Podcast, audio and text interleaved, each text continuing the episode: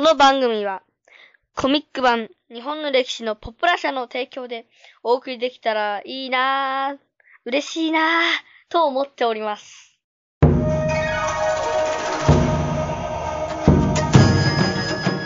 どうも、こんにちは。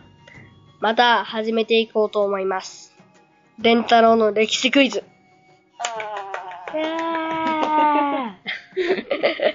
今日は？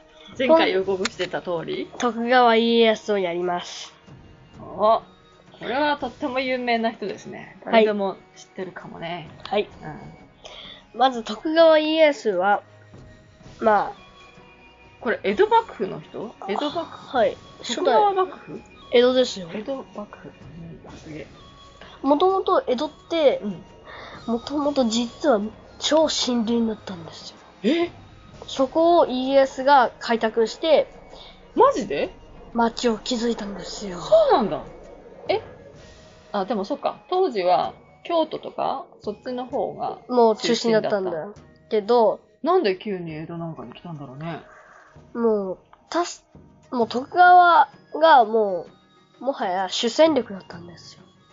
で、もう最大のん。さ、戦力を持つ日本の軍だったんだよ。もう、その時は。え、徳川がその幕府を開くっていうのは、徳川がその東京の方を、江戸を開拓して町を作ったっていうのが江戸幕府の始まりなのはい。本当？確か。へえ。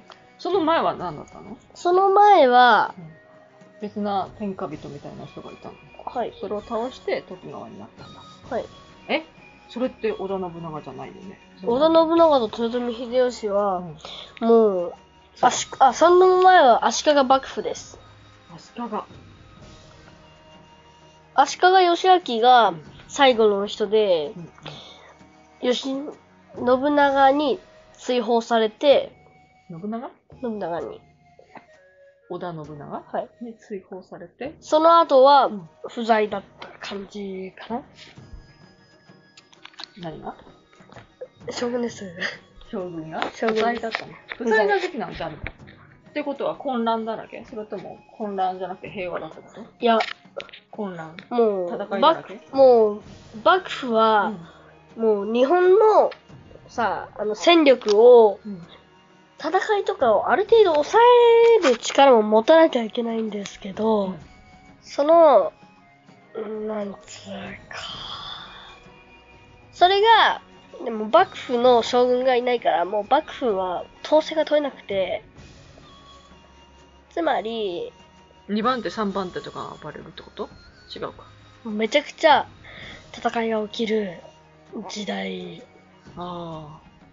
それやっぱ将軍的なまとめる人がいないとやばい。まとめられない。じゃあ混乱の世の中だった。はい。それは庶民もみんな混乱してるってこと？うん戦いに巻き込まれて、ん。よく一向一揆が起きている感じ。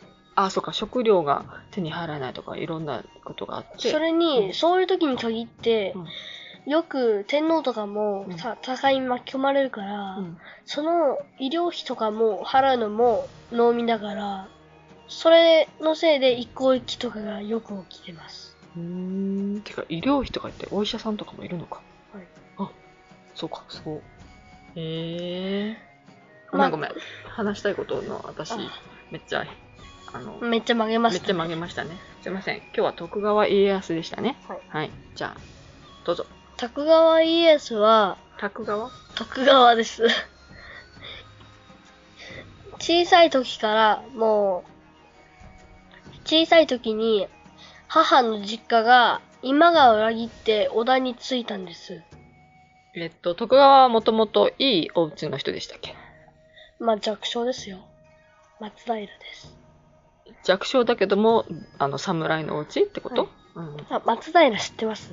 知らない。松平健しか知らないです。松平広忠が家康の父です。秀忠。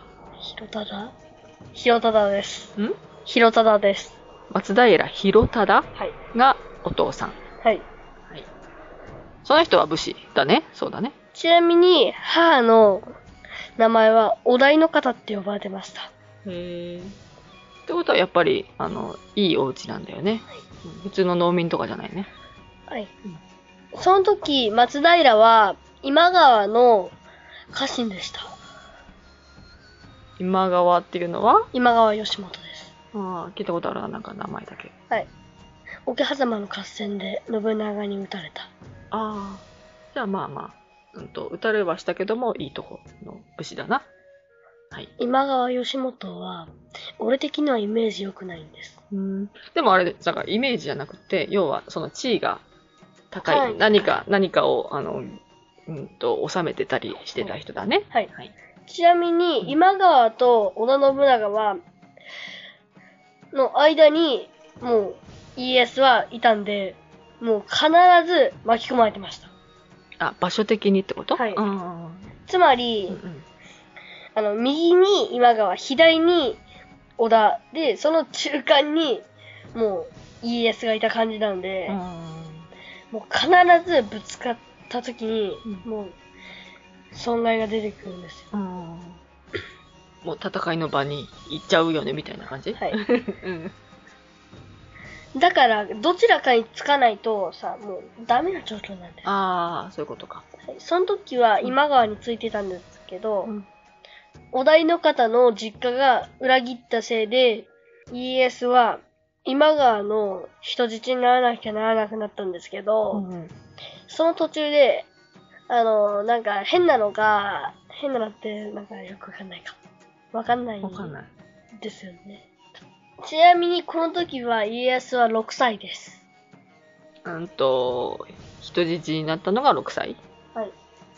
今川の人質になった？はい。です。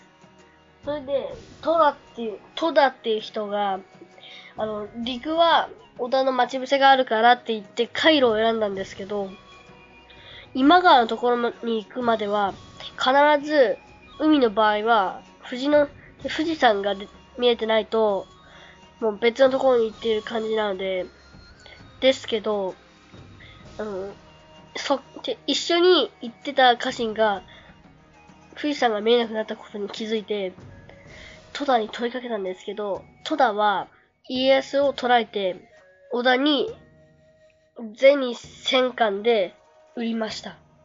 あ、戸田、戸田さんっていう人は悪者？はい。本当は、うんと行かなきゃいけない方向と反対の方向に行って、織田に売った？はい織田に家康を売った？はい。え、すげえ。その、なんとか戦艦、銭戦艦っていうのは、どれぐらいだろう？300万くらい？結構な大金か。一貫門でも10万、20万はある大金なんです。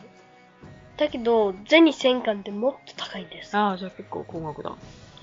えー、それぐらい、何？評価されてたってこと？違うな。脅しの材料になるってことかな。はい。あちなみに、あの、普通に銭千貫って多分、で銭ってもう真ん中にさ、穴が開いてて紐でーうん。もう持っていける感じなんですけど、うん。それがだいたい、それでだいたい1って数えるの？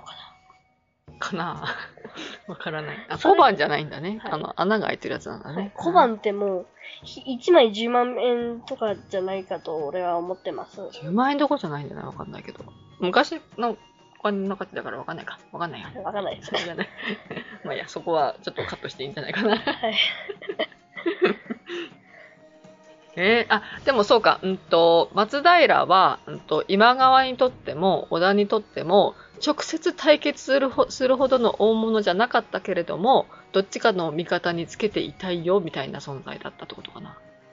いえ、運命的にもうどちらかにつかないと、もう必ずいつかは両方から攻められるので、だからからど、どっちかと戦って、俺がのし上がってやるぜ、みたいな感じではなかったってことだよね。はい。うん。どっちかの味方につく。じゃないと、生き延びれない守ってくれないし、もう無理。そういうような一致関係にいたってことだね。はい。はい。はい。それで、連れて行かれて、織田の織田に、人質にされました。5年くらい。うーん、5年。だいたいもうその時で11歳くらいか。あ、でもそっか。そうやって人質になってる間に織田信長となんか仲良くなってたんじゃない？はい。友達みたいに。はい。お、そうだ。最初の頃から、もう運命的にうん楽しかったな。じゃあ別にあの人質だからって嫌な感じではなかったんだね。普通は嫌ですよ。うんうんうん。普通は嫌なんです。うんうん。だけど、家康はなぜか、うん、楽しんだ。なぜかもう開放的に行動を許されてたんです。おーそうなんだ。はい。はい。あ、ちなみにん、織田信秀っていう人がいたんですけど、それは？信長の何かですか？家康を返して、返して欲しければ、織田につけって言われてたんですよ。もう、その時点で。うんと、家康を使って。今川に？今川ちゃん、織田信秀が、織田。お父さんに向かって、はい。なんだっけ、松平さんに向かって、はい。の織田につけってはい。言われてた。うんうん。だけど、そうしたらもう、勢力的に今川の方が圧倒的に多いので、しかも真っ先にさ、もう、松平を攻め込んでくるっていうのが分かっているので、あー。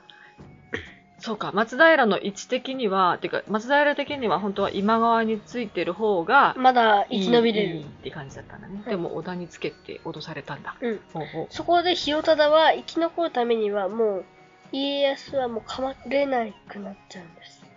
ごめん、広忠って誰だっけ？家康の父です。ああ、家康と、家康の父が、広忠なんです。うんオッケーごめんごめん。それで、うん返した書状が、竹千代はイエスの幼名です。うん。竹千代は好きにしろ。と言ったんです。かわいそう。そんなどうなった？その5年後に、岡崎城に帰ってくるんですけど、もう帰ってくる前に、家臣の裏切りに、謀反により暗殺されました。誰が誰が？が、ああ。父が。なんかすげえぐちゃぐちゃだな。ちょっと待って、めっちゃ、え追いつかないけれども。えっ、と、なんで、なんで返されたんだっけ？あ、あなんとなくもういらねえってなったの？あ、あ、はい。え、え、ショそれもなんかショックだな。えーでもそのお父さんもあれだね。まあでも戦国の世だから、もうしょうがないみたいな感じだったのかね。はい。でもそれで家康めっちゃショックだったんじゃないの？別に？いや、あの、母から、さ、贈り物が来て、うんその、送られる前に遊んでたものとか、めっちゃ入ってたんでう、んうん。元気を取り戻しました。ああ、幼少期に使ってたようなものがお母さんから、もうさよならだけどこれ送るよって言って送られたんだね。ほんで、ああよかったって嬉しくなったんだね。うんああよかったじゃないよ。嬉しくなったんだね。うん。えーやっぱ落ち込みはしたんだね、ちょっとね。あーもうめちゃくちゃ、うずくまってたらしいですそうだよ。ね。レンタロウももう好きにしてくれって言って、他の人にやられたらショックだよね。しかもその前に、母がうん。何？裏切りによって離縁させられてるから。母が裏切ったの？違う、実家が裏切って離縁させられてるから。そっかそっかそっかそっかそっかその時。点でもう、精神的には限界。あじゃあもうお父さんとお母さんは別々なお家にいるって感じなのかなはい。ああ、了解了解。じゃあ結構大変だね。はい。はい。へえ。もうその時点で、もう松平うんはうん普通に継ぐ人がもうイエスしかいないし、それで帰ってきたのか。普通に人質にされてる方で自分が返してくれって言ったら返してくれるような優しさありませんよ。うん。そうか。もうそ、の人質にとってる方がいらねってなったらもう捨てられるけど、うん。ちょっと戻ってこれるけど、えっと、家康の場合はいらねえってなって戻ってきた、はいうんいらね。いらねえってなって戻ってきたけども、ちょうどお父さんも暗殺されて、家康だけになった。はい。その時にもうすでにうん今川がもう岡崎城に代官をもうよこしてるんです。あ、代官ってのは上司がいなくなった時にその死刑が、あ、代わりの。はい。ですけど、もう元々予定では、さ今川の人質にもう家康がなる予定だったんですけど、うんうん織田に取られたから帰ってきたらまたもう今川に行かなきゃいけないんです。ああ、人質だらけだ。はい。うんもう連発して人質になったんです。今川の人質になったんだ。はい、これへえ2年くらい過ごして、うんやっと帰ってきたんですけど、うんもう、岡崎城に住み着いてて、もう今川の代官がね代官が、うんうんそのせいで城主にはなれませんでした。うん。へえ。それで、数年後に桶狭間の合戦が勃発して、今川が、吉本が死んだから、うんうん。もう代官はもう逃げました。ほうほうほうほそこでもう捨てられた城はもう、取っても入ってもよかろうってなって、やっと故郷に帰ったんです。その城の名は？岡崎城。ああ、岡崎城。それでやっと城の主になった家康は、その時はもう徳川家康と名乗ってるんですか？まだ？えあちなみに元服した時に、元服なんだっけ？もう一回もう一あ回。成人です。あ、成人成人。元服した時に、松平元康で、うん今川義元の元をつけ、自分の名前につけました。ええそれはつけたくてつけたの？違います。ああ、の、忠義を示すために。へえ大変。あ、だけど、まだ、ちゃんとむ、義元の息子がいるんで、まだ今川います。うんうんうん。はい。はい。そんで、とりあえず、その、上司になったとこまで。はいその途中もまだ話したいかい？あ、いや、大丈夫ね。その先じゃあ行こう。はい。それで、あの、もうその時点で、もう今川に家臣たちの、さ、嫁、て妻や子供は人質にさせられてるんです。あ、もう一回もう一回。あの、家康の家臣は、もう、全員人質今川の人質。。今川の人質にされてんの？がいるんです。あの妻や子が人質にされてるんです。ごめんごめん。うんと、どっちがどっち？うんと、今、えっと、今川が死んじゃったから？で、義元が死んで、うん。うん。その子供が今川を継いだんです。それで、もう、その、吉本が生きてる頃からだと思うんですけど、もう、松平の家臣の妻や子供はもうすでに、あ、松平の方の妻や子があっちに人質にされてんだね。うん。それが、それで、もう、普通に、お題についたら、その人たちは全員処刑されるっていうのがもう分かってるんですよ。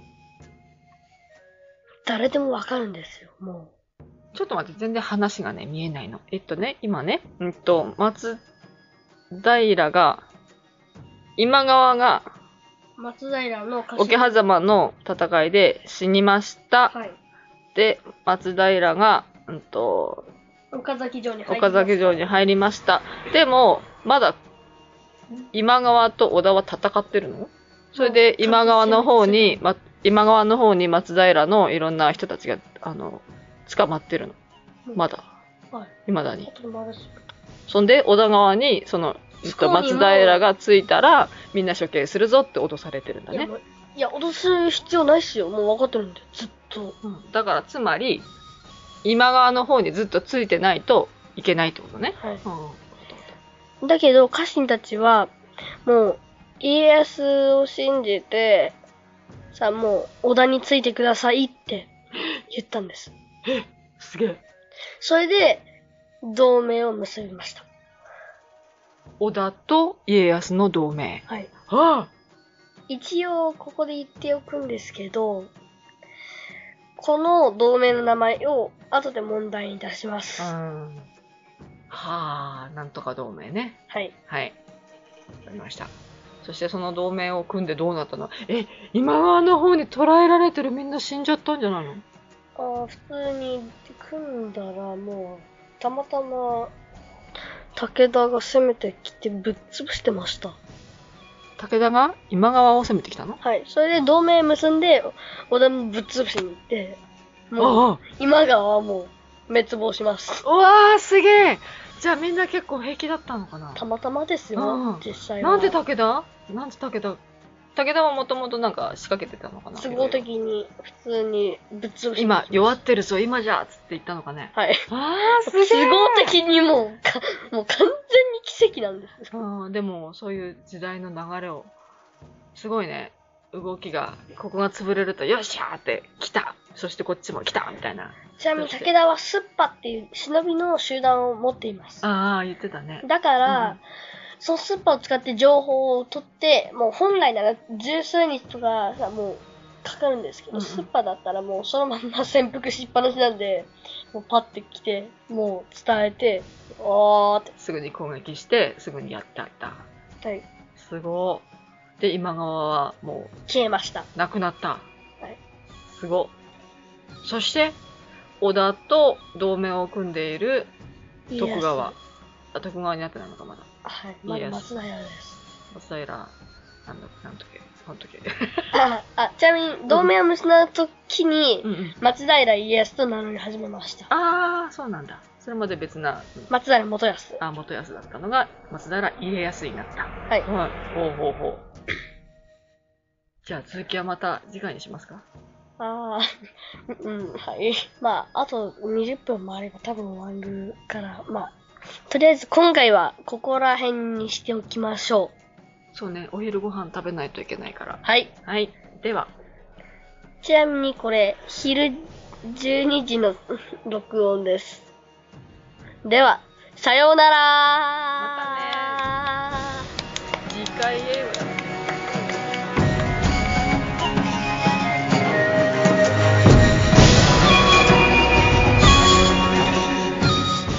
前回の答え合わせです。前回の問題は、豊臣秀吉は織田信長にいくつかの名前で呼ばれていました。そのうちの一つは猿と呼ばれていましたが、もう一つの呼び名は何でしょう？丸一、グズネズミ。丸二、ドブネズミ。丸三、ハゲネズミ。が問題です。はい。そして答えは、ハゲネズミ丸さんのハゲネズミが答えでした。はい。そしてですね、合っていた人はいるのでしょうかホームで回答してくださった方がいらっしゃいましたね。はい。ラジオネーム、ひろろさん。いつもありがとうございます。ありがとうございます。ひろろさんの答えは、ハゲネズミ。そう正解です。おめでとうさすがですね。はいしかも、ひろろさんからは、メッセージ、感想いただいてます。だって。マいたいただいただいてますよ。読みますか？はい。先生楽しく学びながら聞いてます。先生だって。先生。信長、秀吉、家康とは攻めまくりですね。戦国は知ってるようで知らないことあるなと思っています。これからも楽しみにしています。追伸戦国の世の金平糖は一つでお城を変えるほどの希少性があったみたいですよ。新しいもの好きの信長が初めて食べたようです。うんそういえばこの間、あの、ヒロロさんがあの、金平糖の話してましたもんね。はい。コンペイトーを貢いで殺されるってちょっと怖かったですけどね。ね？確かなんか、コンペイトーを貢いだ、てか問題をちょっと聞いてなかったのかもしれないんですけど、あんまり、本当にそれをしたら殺されるっていう問題だったんですけど、信長の時は。ああ、それでコンペイトーを貢いだら殺されるってちょっと怖くないですか？その殺されるっていうのは意識してなかったかもね。はい。はい。というわけで、見事大正解です。はい。ヒロロさんには何かありますか？おめでとうございます。はい、ありがとうございました。